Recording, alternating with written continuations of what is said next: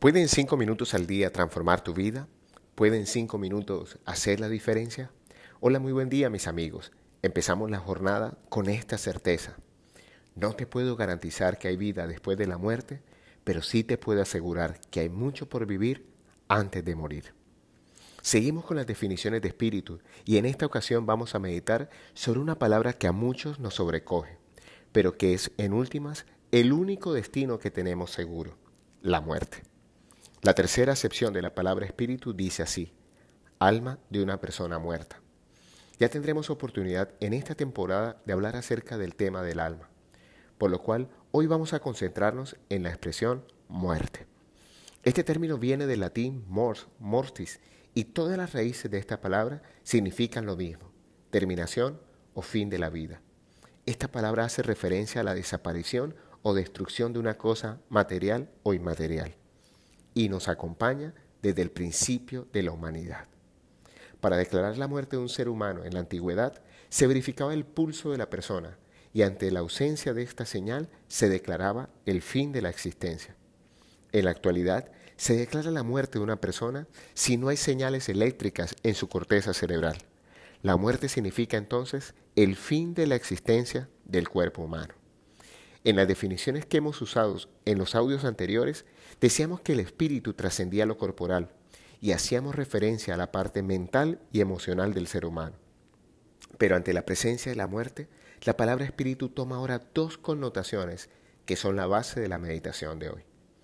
¿Qué es el alma de una persona muerta? Para las personas no creyentes, ateas también se les denomina, el espíritu de un ser humano son todas aquellas conversaciones y recuerdos que quedan de un individuo luego de su partida. Pero para las personas espirituales, la muerte es solo un paso, una Pascua, un salto de conciencia. En términos de energía, es bien sabido que el primer principio de la termodinámica dice así, la energía no se crea, no se destruye, solo se transforma. En el libro Abre el Tesoro hay un diálogo maravilloso entre Midas y Sileno en el camino de Pactolo.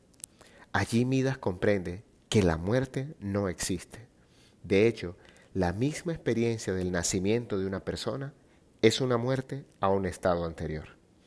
Terminemos entonces esta meditación proponiendo reflexiones acerca de lo que ha sido tu paso por esta aventura llamada vida. ¿Cuánto tiempo vivirá tu alma una vez hayas retornado a la morada del Padre? La inmortalidad del espíritu es una creencia clave en la espiritualidad. Pero el aprovechamiento al máximo de esta experiencia temporal es la base del existencialismo. No fuimos conscientes de nuestra llegada a este plano y no tenemos muy claro cómo será nuestra partida. Lo que debemos garantizar es vivir así en mayúsculas sostenidas mientras tenemos la oportunidad de respirar. Si aún no has escrito tu primer libro, espero tu vida sea digna de ser escrita por alguien más para que tu recuerdo perdure por muchos años en la mente y el corazón de todos aquellos que tengan experiencia de ti. Garantiza que tu legado llegue a muchas generaciones de seres humanos por las historias que has creado en esta existencia. Crea un personaje que sea digno de ser el protagonista de tu propia novela. Por ahora, el coach tiene estas preguntas para ti. ¿Cuál sería el título de tu obra en caso de que se escriba tu biografía? ¿Sería un drama, una comedia, una tragedia o toda una aventura?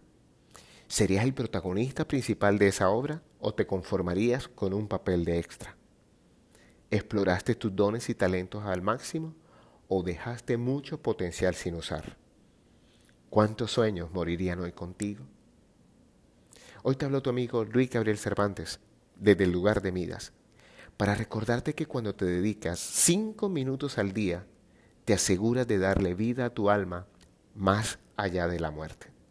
Síguenos en nuestras redes sociales, Instagram y Twitter como arroba Luica Cervantes y ahora también en arroba Abre el Tesoro o en nuestro sitio web www.abreltesoro.com que se está rediseñando para todos ustedes. Un gran abrazo mis amigos y recuerden, algo bueno va a pasar.